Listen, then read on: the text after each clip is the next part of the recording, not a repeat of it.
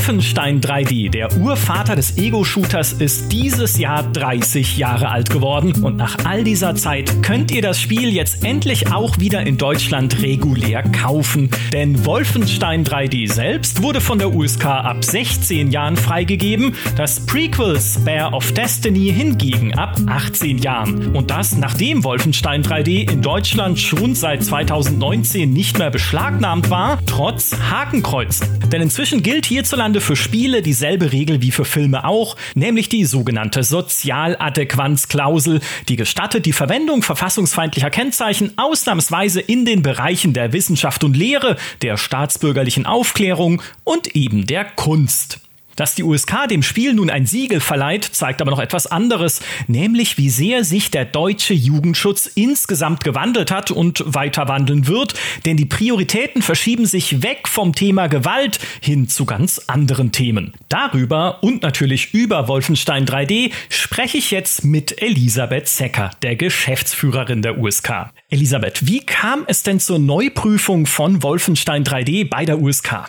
Ja, sehr gute Frage. Ähm, das Ganze hat ja eine Historie. Ne? Die kennen wir vielleicht auch schon, aber vielleicht für die Zuhörerinnen und Zuhörer, die das noch nicht so ganz ähm, wissen. Wir haben seit 2018 die Möglichkeit, Spiele mit verbotenen Kennzeichen, also Kennzeichen verfassungswidriger Organisationen bei der USK ähm, zur Prüfung ähm, zu geben. Das war bis vor 2018 nicht der Fall. Das heißt, Spiele durften bei der USK überhaupt nicht geprüft werden, wenn da Hakenkreuze drin waren.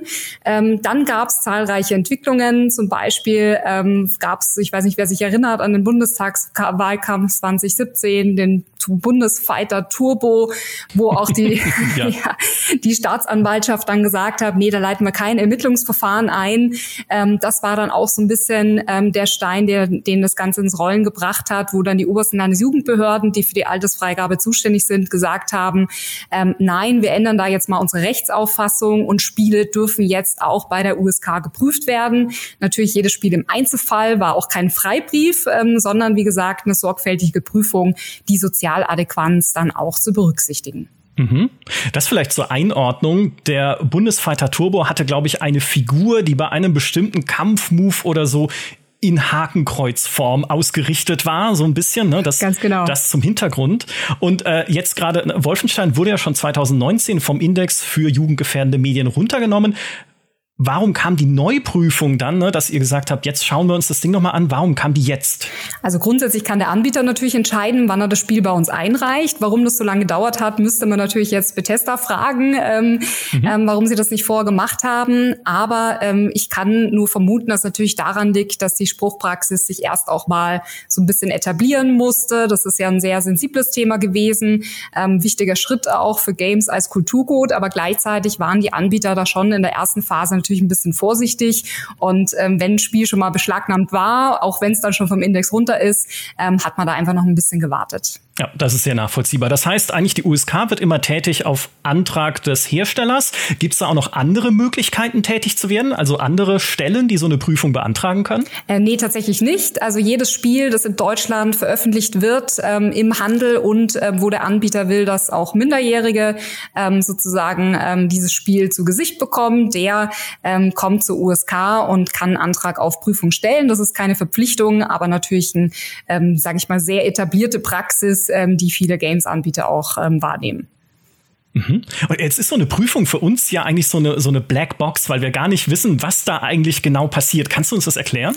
Also ich kann gerne mal erzählen, wie so ein Prüfverfahren ähm, abläuft. Unser oberster ähm, Grundsatz in der USK ist, in der USK wird gespielt. Also wir schauen uns die Spiele tatsächlich an. Das macht uns auch international so ein bisschen einzigartig, wenn man sich andere Ratinginstitutionen anschaut, wie PEGI oder ISRB, die viel mit Footage arbeiten. Wir schauen uns wirklich die Spiele an. Das heißt, ein Anbieter, der einen Antrag auf eine Altersfreigabe stellt, schickt uns sein Material Material. Und bei uns gibt's äh, großartige Spielesichterinnen, äh, äh, wir nennen sie Sichtis, die dann entsprechend auch die Spiele durchtesten und spielen und gucken, äh, wie schaut äh, der Endfight aus und der Bossfight und so weiter und so fort. Das heißt, ähm, das wird dann entsprechend in einem Sichtungsbericht festgehalten, der dann einem Gremium bestehend aus unabhängigen Jugendschutzsachverständigen präsentiert wird. Also ganz wichtig zu wissen, die Sichtigs entscheiden nicht selber über die Altersfreigabe, sondern die die Sachverständigen diskutieren dann drüber, über Aspekte der Wirkungsvermutung und ein ständiger Vertreter per Verwaltungsakt packt dann noch seinen Stempel drauf und dann hat das Ganze auch seine Rechtsgültigkeit. Mhm. Wie viel wird dabei gestritten? Tja. Ja, definitiv. Ähm, und der Streit oder die Debatte gehörte auch ganz wesentlich mit dazu. Ähm, ich glaube, das wäre sonst auch äh, nicht gut für den Jugendschutz. Na, Jugendschutz ist ja auch mal was, was gesellschaftlich debattiert werden muss, völlig zu Recht aus meiner Sicht. Ähm, also ja, natürlich kommt es auch vor, dass ein Gremium, dass in einem Gremium unterschiedliche Meinungen da sind. Der eine sagt, nee, finde ich aus meiner pädagogischen Praxis heraus. Wir haben ja Pädagogen und Leute, die im Bereich der Kinder- und Jugendhilfe tätig sind, die wirklich auch mit Kindern und Jugendlichen selbst zu tun haben, um auch zu wissen, wie wirkt es dann auf Kinder und Jugendliche in einer bestimmten Altersgruppe. Die können dann sagen, nee, aus meiner pädagogischen Praxis raus äh, sehe ich das nicht oder das finde ich ein bisschen ähm, na, entsprechend irgendwie ähm, weniger relevant und so weiter und so fort. Und dann kann es schon mal dazu kommen, dass ein Prüfgremium auch nicht ähm, einstimmig entscheidet, äh, sondern dass wir dann mal eine 3 zu 2 Entscheidung haben und so weiter und so fort. Ähm, wo dann aber auch, ähm, und das ist auch bei der USK besonders, ähm, dann entsprechend der Antragsteller, wenn er nicht zufrieden ist mit seiner Altersfreigabe auch in Berufung gehen kann und sagen kann, jetzt will ich noch mal ein zweites Gremium und das geht dann rauf bis zu einem dritten Gremium mit Vorsitzenden zum Richteramt, der befähigt ist etc. Also das hat alles Hand und Fuß. Ja. Ah, da guck, das wusste ich gar nicht, ne, dass man halt dann sagen kann, okay, was, mein Spiel ist doch nicht ab 18, bitte prüft es nochmal und dann prüft es aber, ne, vielleicht wenn mir das dann wieder nicht passt, prüft es nochmal. Das ist ja spannend. Wie oft kommt sowas denn vor? Also wir haben so im Schnitt ähm, ungefähr eine, ein bis zwei Appellationen pro Jahr. Ähm, mhm. Also Appellation ist dann wirklich die dritte Entscheidung, wo ein SIMA-Ausschuss dann entscheiden muss und das wird dann nach einer Mehrheitsentscheidung dann ähm, der, die endgültige Altersfreigabe geht dann nach Mehrheitsentscheidung und so ein Berufungsgremium kommt auch so, ja, ich sage jetzt mal acht bis zehnmal im Jahr vor. Also das kann, kann durchaus ähm, wenn man jetzt vergleicht, wie viele Altersfreigaben insgesamt, da liegen wir aktuell so bei 1750 Altersfreigaben pro Jahr, ähm, mhm. dann ist es zwar nicht viel, aber zumindest irgendwie doch äh, erheblich. Ihr seid ganz schön beschäftigt, ja, das, das höre ich schon raus. Ähm, wenn wir uns konkret jetzt Wolfenstein 3D anschauen, das ja eine Freigabe ab 16 Jahren bekommen hat, welche Argumente haben denn dazu geführt, dass ihr sagt, das ist ab 16 und es ist nicht ab 12 oder ab 18? Ja, gute Frage. Ähm, bei Wolfenstein 3D war natürlich der besondere Fall, dass da auch die verbotenen Kennzeichen, also Hakenkreuze enthalten waren. Ähm, und da ist es wichtig zu wissen, dass die USK erstmal die Jugendschutzrelevanz beurteilt und natürlich nicht äh, strafrechtliche Aspekte ähm, sozusagen eine endgültige Entscheidung treffen kann. Ähm, das heißt, ein Anbieter ist auch nicht für Strafrecht geschützt, wenn er dann eine Altersfreigabe hat. Aber es ist natürlich relativ unwahrscheinlich, dass man dann irgendwie noch einen Staatsanwalt äh, dann sozusagen ähm, da, da dass das die Staatsanwaltschaft da nochmal kommt. Ja, was war wichtig? Aspekte, die diskutiert worden sind, äh, war natürlich, sich anzugucken, woran, worin besteht überhaupt die Spielaufgabe.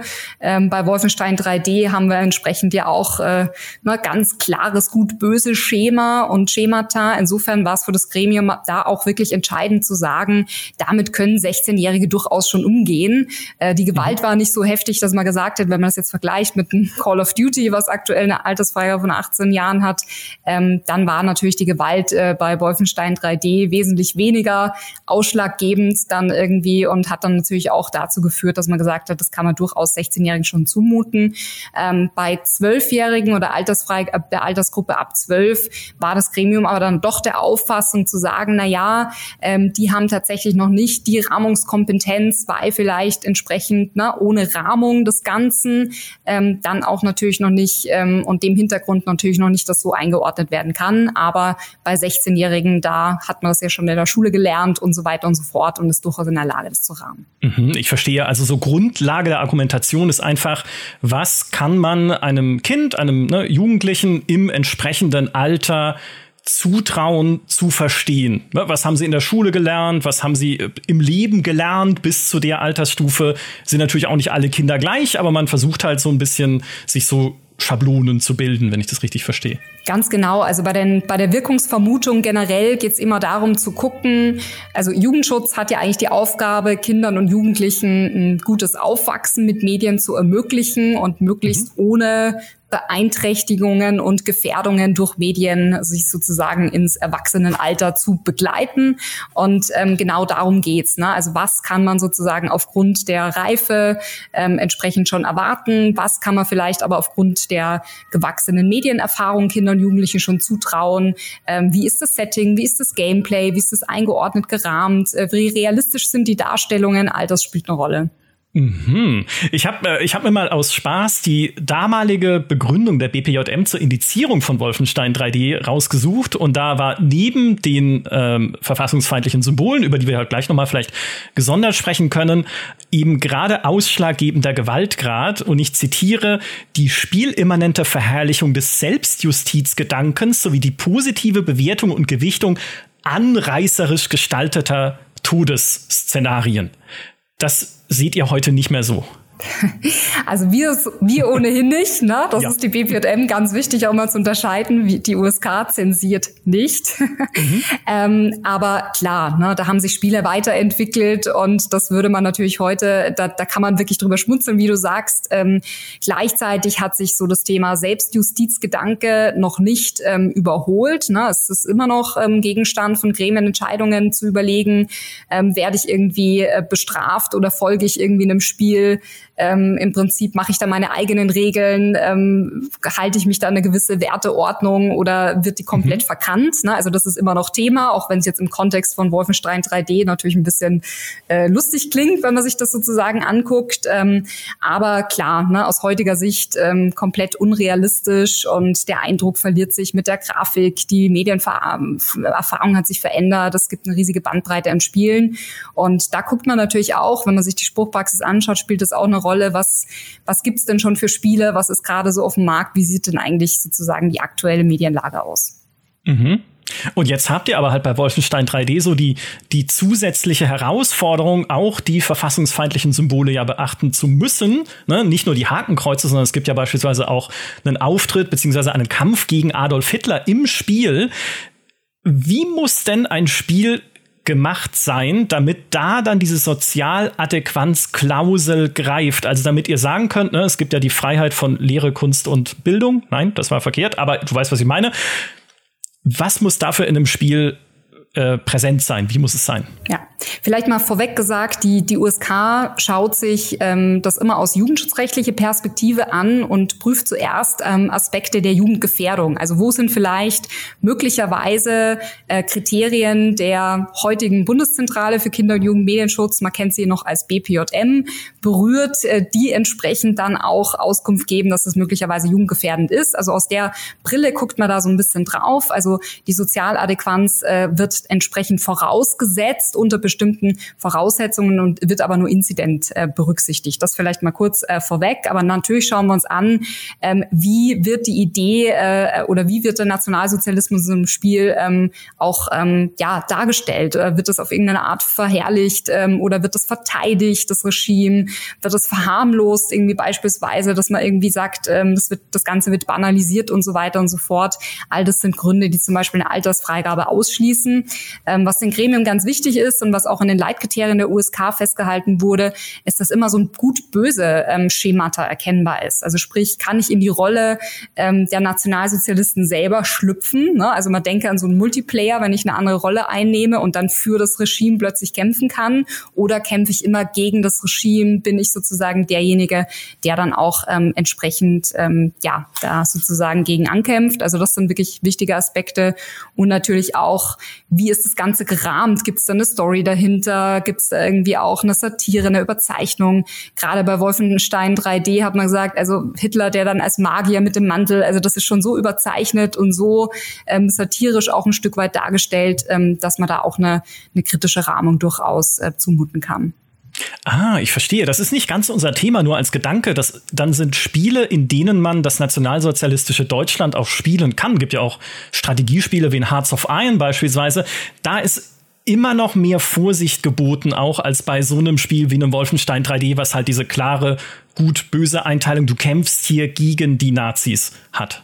Ganz genau. Also wenn ich jetzt an einen ungerahmten Multiplayer denke, der weder eine Story hat, ähm, sondern wo ich ganz klar in die Rolle ähm, eines Nationalsozialisten schlüpfen kann und dann sozusagen es darum geht, irgendwie die anderen zu vernichten, ohne dass ich da jetzt irgendwie eine Story dahinter habe oder so. Das wäre tatsächlich dann was, wo das Gremium sicherlich eine Grenze ziehen könnte und sagen könnte, das ist vielleicht dann wirklich sowas, kommt dann eher in die Richtung Verharmlosung ähm, des Nationalsozialismus. Kommt aber, wie gesagt, sehr auf den Einzelfall drauf an.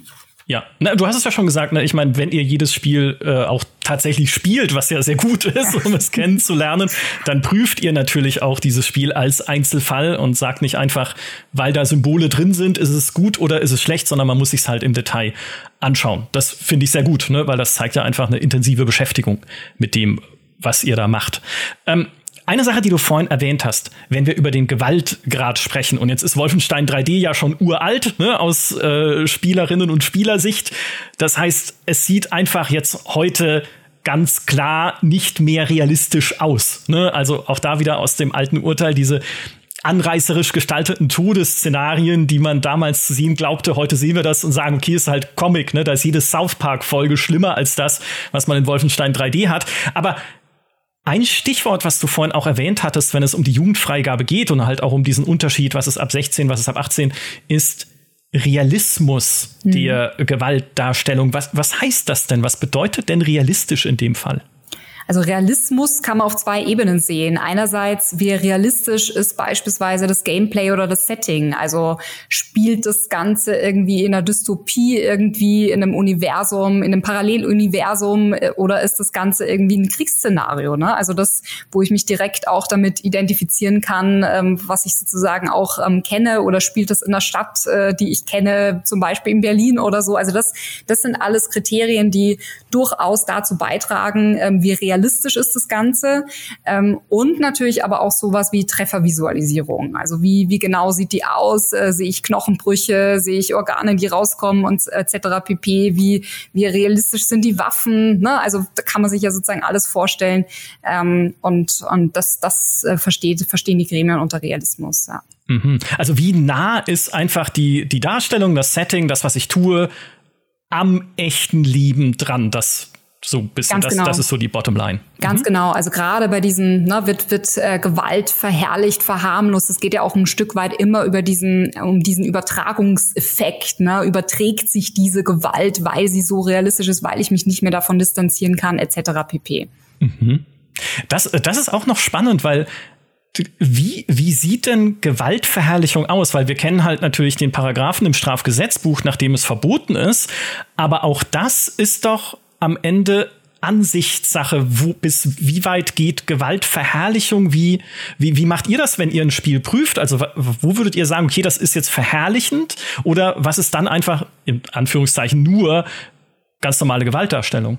Also kommt wirklich total aufs Detail drauf an. Ähm, zuletzt waren zum Beispiel Dismemberment-Effekte, ähm, vor allem Postmortem, riesiges Thema. Mhm. Ähm, ne? Also gerade da, wie selbstzweckhaft ist die Gewalt? Also wie ne, habe ich jetzt irgendwie Zeit, mit einem Timer da schnell drüber zu gehen oder ist es eher was, was ich mal kurz so ausprobiere, was, ne, was, was passiert, wenn ich irgendwie Postmortem da nochmal irgendwie auf eine Gliedmaße irgendwie, ne, wird die abgetrennt oder nicht? Oder kann ich sozusagen mich dann nochmal eine Stunde damit aufhalten, jeden in Einzelteile zu zerlegen? Also das ist so ein bisschen das Thema Selbstzweckhaftigkeit der Gewalt. Natürlich auch wird Gewalt, werden Gewalthandlungen gegen Nichtgegner äh, bestraft mhm. oder nicht? Also man denke dann auch an Gewalt gegen Zivilisten, die eigentlich nichts mit Spielgeschehen zu tun haben. Ähm, all das sind so Aspekte, die da mit reinspielen. Mhm.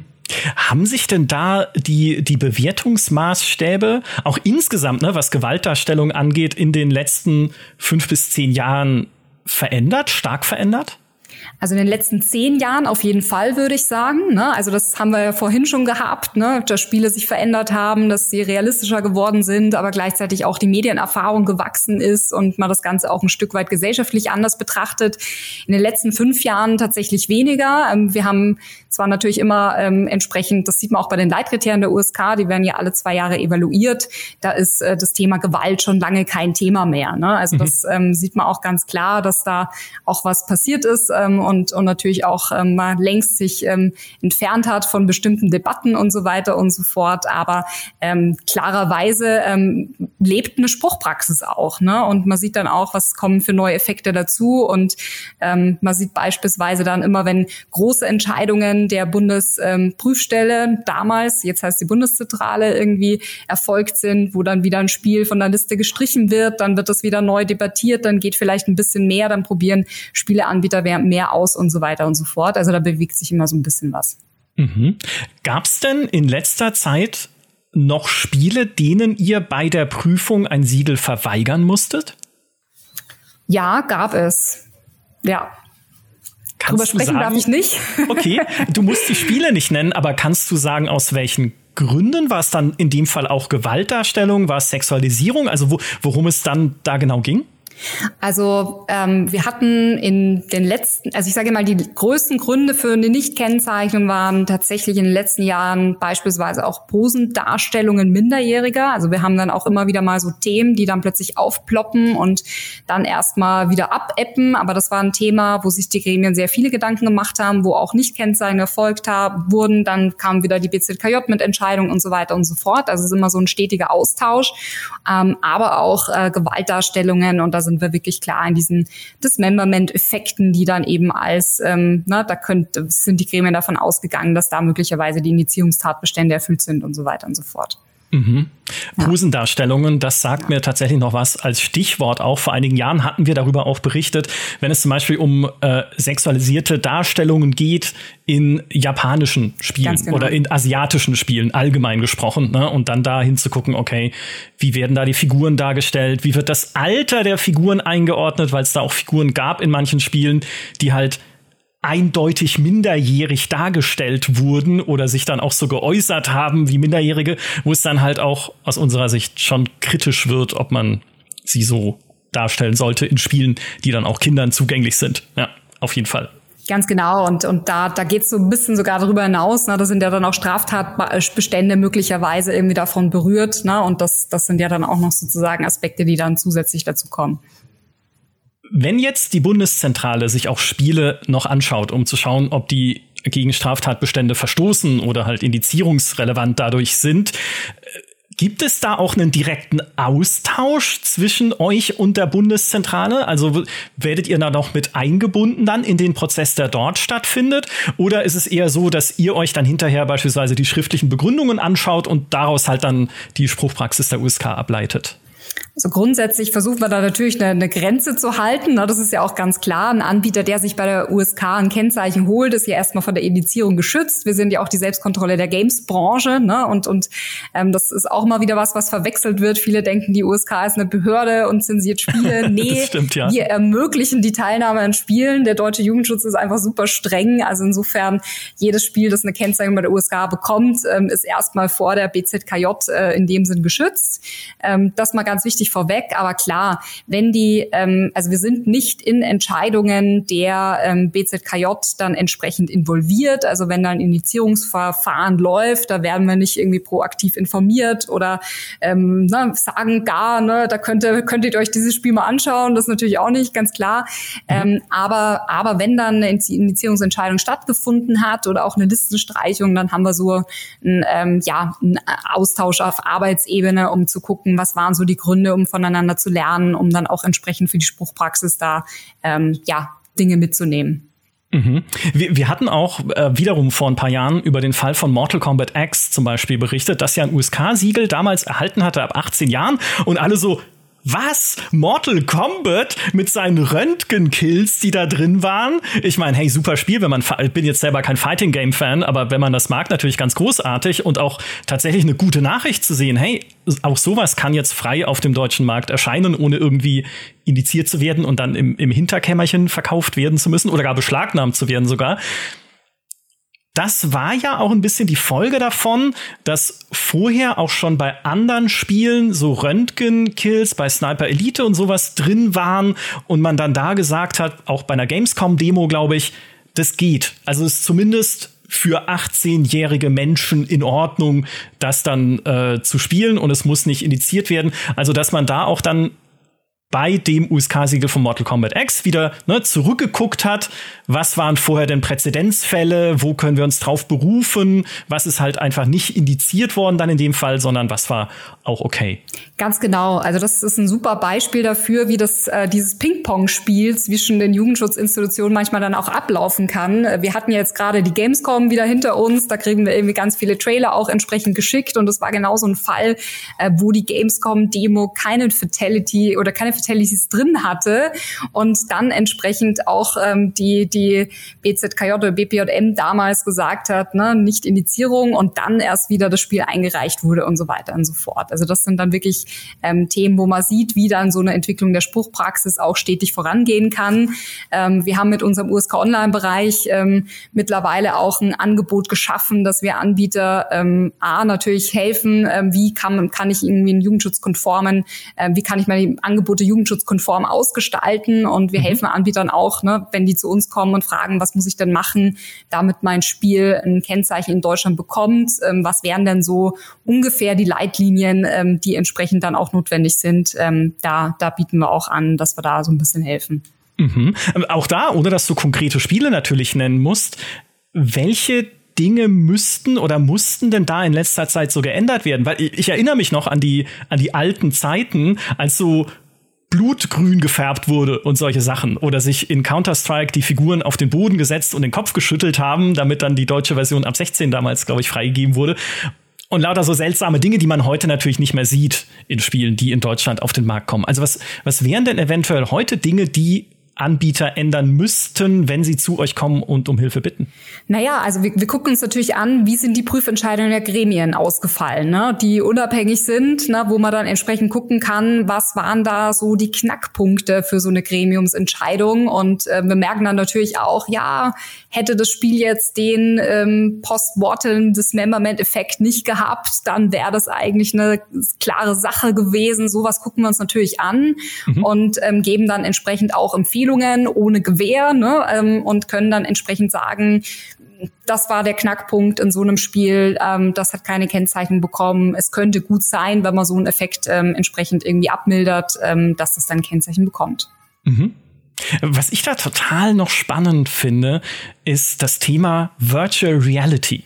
Ja. Weil Virtual Reality Spiele natürlich dadurch, dass man das Headset auf dem Kopf hat, ne, sich völlig abkapselt von der realen Welt, noch viel mehr als wenn man vor einem Monitor sitzt, sind die ja so viel immersiver und so viel intensiver und insbesondere natürlich auch für Kinder, die sie, äh, die sie spielen oder benutzen. Testet ihr, prüft ihr sowas auch, also VR-Spiele und wie geht ihr damit um? Definitiv. Ähm, wir prüfen auch VR-Spiele. Wir haben auch verschiedene Sets entsprechend. Wir lassen unsere Jugendschutzsachverständigen dann die auch aufsetzen. Das ist ein bisschen anders. so also eine Prüfung läuft dann anders ab. Da wird dem einen oder mhm. anderen dann schon durchaus mal schwindlig. Ähm, ja, klar. Ähm, VR-Spiele sind natürlich immersiver. Ich bin direkt im Spielgeschehen mit drin. Wir haben es zum Beispiel in einem Spiel gesehen, The Climb. Äh, das äh, ist so ein Kletterspiel irgendwie. Das hat natürlich eine ganz andere Wirkung.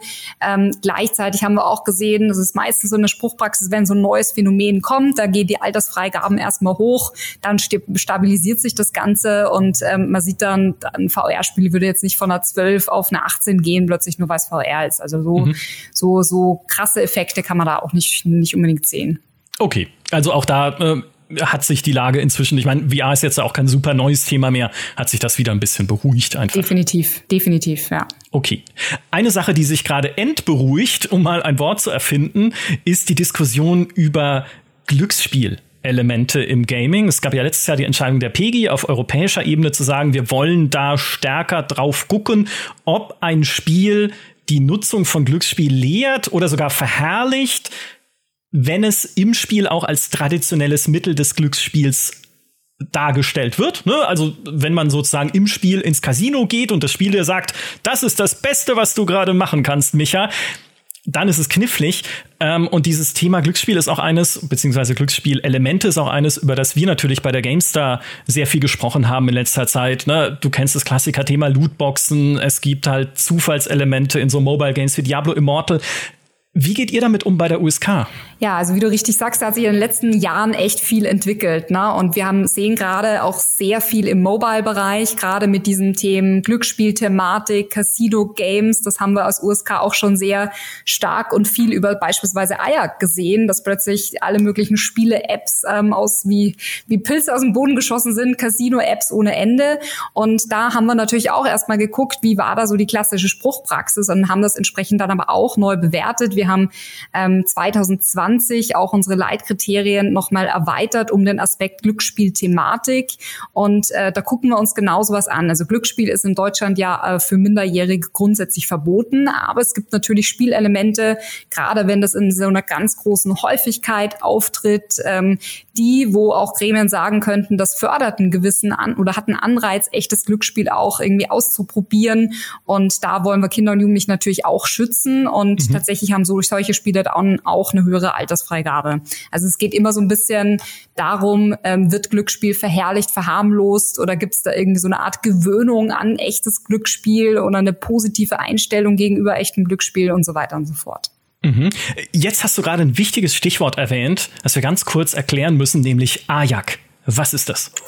iArc. iArc ist natürlich unsere Antwort auf äh, digitale Spiele. Ähm, wir prüfen ja nicht nur Spiele für den Retail-Markt, sondern wir haben als USK natürlich schon lange erkannt, dass die Musik jetzt äh, ganz woanders spielt und uns gemeinsam vor, ja, fast schon zehn Jahren, muss man sagen, auf den Weg gemacht mit unseren internationalen Partnern, ähm, PG, ISAB, also den anderen Ratinginstitutionen weltweit, zu gucken, was können wir tun, um auch Online-Storefronts ähm, in so einer Art Kennzeichnung oder die in so eine Art Kennzeichnungsmöglichkeit auch zu bieten.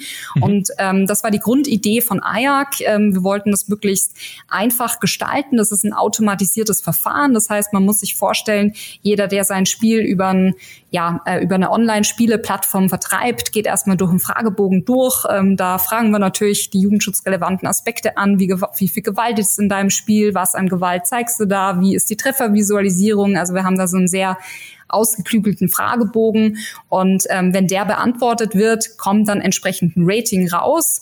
Ähm, das Tolle ist aber, dass der Entwickler dann einmal durch muss ähm, und dann ein Rating bekommt, sowohl für Deutschland als auch dann sozusagen das passende Rating, wenn er sich im na, ähm, ähm, europäischen, äh, sonstigen europäischen Markt oder im amerikanischen Markt irgendwie ähm, verbreitet. Also insofern tolles System und auf jeden Fall die Zukunft. Mhm.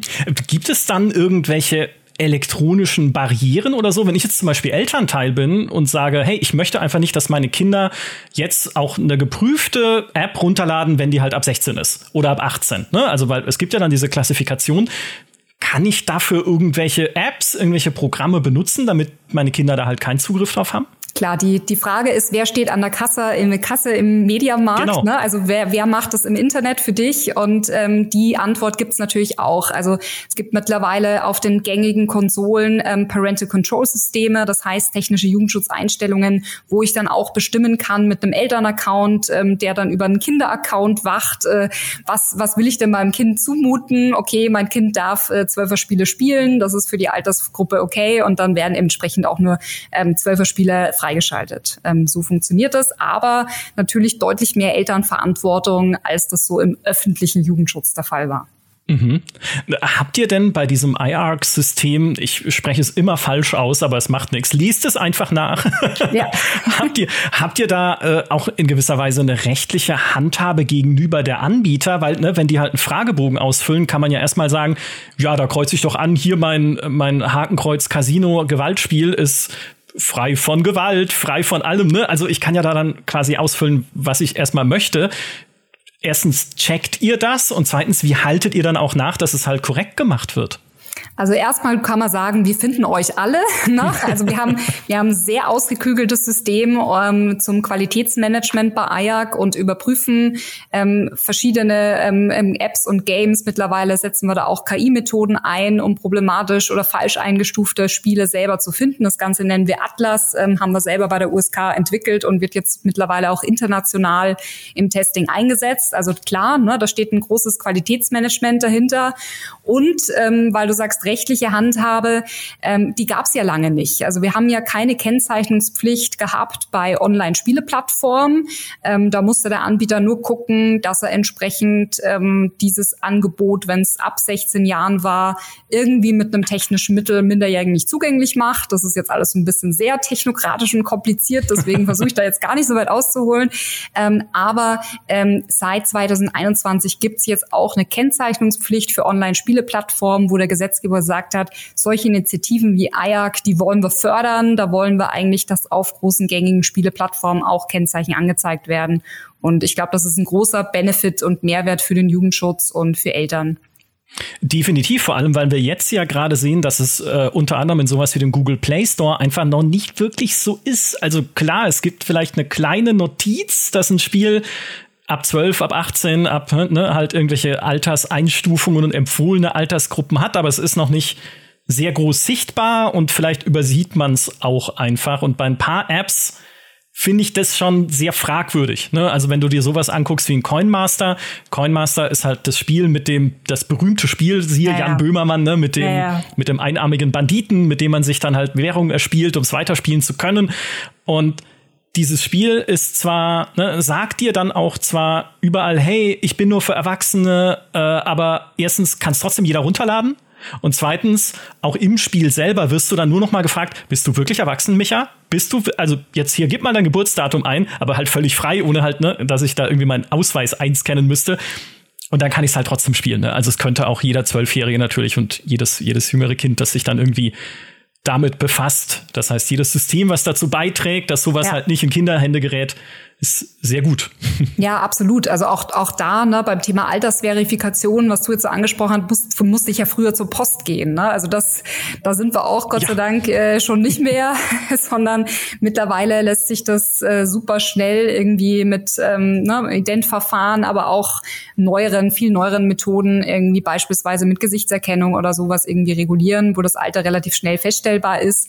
Aber klar, ne, man braucht immer trotzdem, ähm, das ist auch immer was, was nicht immer ganz so einfach ist, wenn man Eltern sagt, hey, übrigens, ihr habt da wirklich, ne, da müsst ihr ran, weil das ist ähm, was, wo der, wo der Staat oder die öffentliche Hand natürlich nicht mehr so rankommt, ähm, währenddessen irgendwie im Bereich des Jugendschutzes in der Öffentlichkeit nochmal ganz andere Regeln gelten können und kontrolliert wird. Und da können wir als USK auch Eltern immer nur ermutigen, hey, nutzt die Programme, nutzt die Jugendschutzeinstellungen, nutzt beispielsweise im ähm, Google ähm, Play Store ähm, Google Family Link, ähm, um entsprechend irgendwie die Accounts für eure Kinder einzustellen und äh, sicher zu machen. Also das, das ist eine Botschaft, die wir noch viel stärker verbreiten müssen, definitiv. Ja, und dazu tragen wir auch gerne bei. Ähm, ja. Das ist, das finde ich nämlich auch, weil erstens viele Leute wissen gar nicht, was alles geht oder beschäftigen sich auch zu wenig damit. Und das ist ja eh schon dann immer, wo man sagt, hey, ihr müsst und oder im Idealfall solltet ihr wissen, gerade als Eltern, womit sich eure Kinder am Bildschirm beschäftigen. Ne? Ihr solltet auch mit ihnen drüber sprechen, was sie am Bildschirm machen und auf ihrem Smartphone beispielsweise machen und nicht einfach sagen, passt schon, ne? der ja, Staat regelt ja. alles. Nee, äh, so, so ist es dann halt auch nicht und so funktioniert es auch nicht.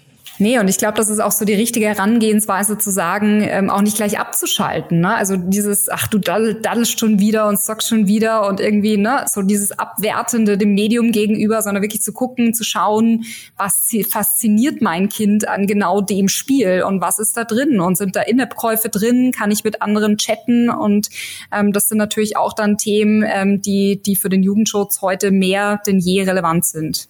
Ja, definitiv.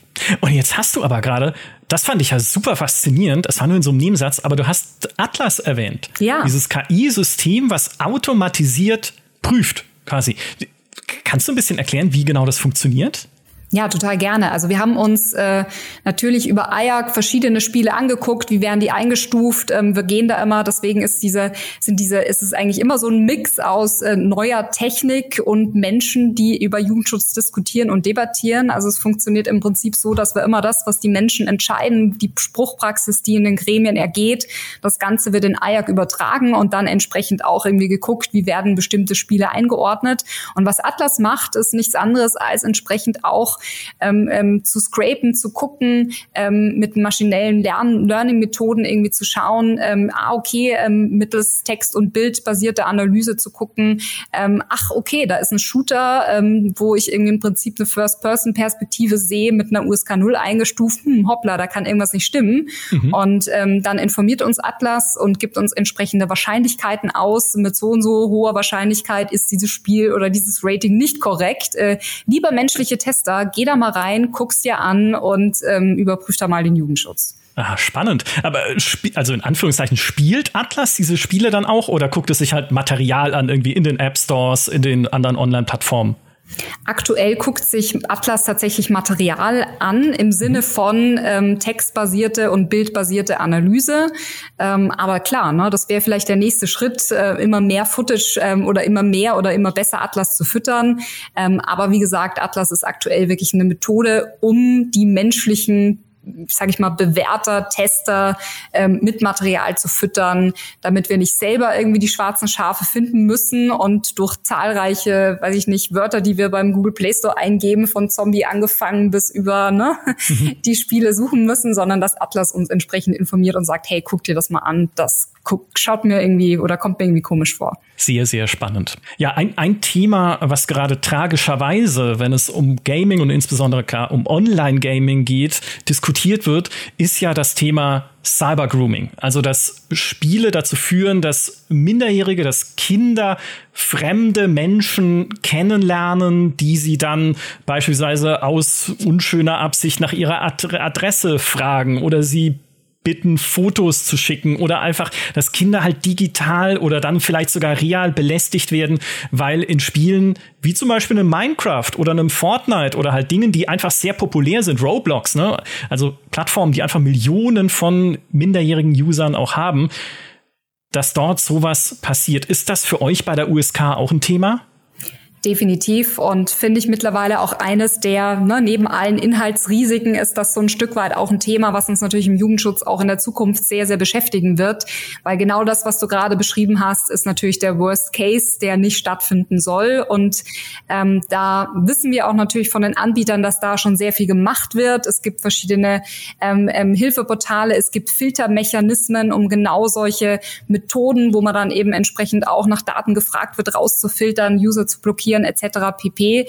Ähm, aber es ist natürlich auch ein Thema, das uns jetzt auch in der jugendschutzrechtlichen Bewertung ähm, entsprechend irgendwie beschäftigen wird. Wir haben seit 2021 ein neues Jugendschutzgesetz, wo wir solche Nutzungsrisiken auch künftig in die Altersbewertung mit einbinden sollen oder berücksichtigen werden. Und ähm, natürlich geht es erstmal darum, ähm, Eltern auch zu sensibilisieren, hey, ähm, da geht es nicht mehr darum, dass dein Kind ein Spiel spielt, sondern hey, da kann dein Kind auch mit anderen Nutzerinnen kommunizieren, guck dir das an, ähm, triff entsprechend die Einstellungen auch auf der Plattform. Willst du, dass dein Kind nur mit Freunden äh, spielen kann oder auch mit Fremden chatten kann, etc. pp. Also das ist ein ganz großes Thema, wo wir gerade ganz stark auch dran sind. Mhm. Und es geht ja auch am Ende darum, dass die Plattformen das natürlich auch anbieten. Ne? Also, dass man ja auch zu einer Plattform gehen kann und sagen, bitte bau doch diese Funktion ein. Definitiv, ja. Also wir werden uns auch anschauen, was für Vorsorgemaßnahmen bieten die Anbieterinnen dann entsprechend an. Gibt es dann irgendwie im Prinzip eine Möglichkeit, einen Chat einzuschränken? Gibt es die Möglichkeit, auch ne, nicht nur Cyber Grooming ist ja der schlimmste Fall, aber auch Cyber Mobbing entgegenzuwirken? Kann ich andere User blocken oder melden? Und was äh, passiert dann? Ähm, genau sowas gucken wir uns auch an sehr gut. Das ist auch wiederum sehr begrüßenswert, weil ein Thema, was jetzt gerade nicht nur wichtig ist, sondern auch wichtig bleiben wird und wichtiger werden wird. Ähm, wenn wir ein bisschen in die, in die Glaskugel schauen, so auf die nächsten Jahre, was glaubst du denn, welche anderen Herausforderungen beim Thema Jugendschutz auf die USK noch zukommen könnten? Ja, ich habe es eigentlich eh schon gesagt, so ein bisschen die Nutzungsrisiken. Ne? Also was passiert nicht nur, ähm, wenn ich mir ein Spiel vom Inhalt her angucke, sondern was, was passiert um ein Spiel drumherum? Ähm, wie sind die In-App-Käufe eingebaut? Kann ich die ausstellen? Wie sind beispielsweise Kauffunktionen integriert? Wie schaut eine Monetarisierung aus? Aber natürlich genauso, wie sind äh, Kommunikationsrisiken in einem Spiel? Ähm, wir haben durch das neue Jugendschutzgesetz die Möglichkeit, uns die jetzt näher anzugucken, Transparenz hinweisen Zusatzhinweise für Eltern zu etablieren. Da sind wir ganz stark gerade dran, mit den Behörden dieses neue Gesetz umzusetzen. Ähm, so viel kann ich vielleicht schon verraten. Es wird künftig äh, Zusatzhinweise zu digitalen Spielen geben, sowohl zu den wesentlichen Gründen der Altersfreigabe, also was war jetzt ausschlaggebend für die 16, für die 12, ähm, aber auch eben entsprechend zu diesen Nutzungsrisiken. Hey, guck mal her, da ist eine Lootbox drin, da ist ein Chat drin, da sind Ingame-Käufe drin, ähm, um dann Eltern entsprechend auch bei diesen neuen Nutzungsrisiken ein Stück weit ähm, ja zu empowern und fit zu machen, zu sensibilisieren, dass man da eben auch gut hinguckt. Ah, das ist ja super. Bei, bei dem ESRB in den USA gibt's das ja schon länger. Ne? Da steht ja auch dann immer klein dabei, irgendwie explicit language und solche Sachen. Ne? Also da wird geflucht, Vorsicht, das könnt ihr, sowas wollt ihr dann auch machen. Einfach so kleine nochmal Hinweise, was da genau drin steckt. Ganz genau, ganz genau so, ja. Ja, super, das finde ich sehr gut. Vielen Dank, Elisabeth, für diesen Rundumschlag zum Thema USK, ausgehend vom Ab 16 Siegel für Wolfenstein 3D. Danke dir. Danke auch. Tja, das war mein Gespräch mit Elisabeth Secker und wir haben sogar schon vereinbart, dass wir nochmal miteinander sprechen werden, denn auf Basis des neuen Jugendschutzgesetzes von 2021 überarbeitet die USK gerade ihre Regeln für die Prüfungen von Spielen. Elisabeth hat das ja auch schon erwähnt. Es geht inzwischen weniger um Gewalt, das ist eher ein altes Thema beim Jugendschutz, und vielmehr um andere Nutzungsrisiken bei Spielen. Dazu kann sowas wie Cyber-Grooming gehören oder eben Glücksspiel oder auch In-App-Käufe, die man sich in Zukunft genau genauer anschauen muss. Was das in der Praxis heißt, steht aber noch nicht im Detail fest, denn die neuen USK-Regeln müssen erst noch mit den Jugendschutzbehörden der Bundesländer abgestimmt werden. Anfang 2023 sollen sie dann aber fertig sein und wir können genauer darüber sprechen, was sie für die Altersfreigaben konkret bedeuten. Ich bin sehr gespannt.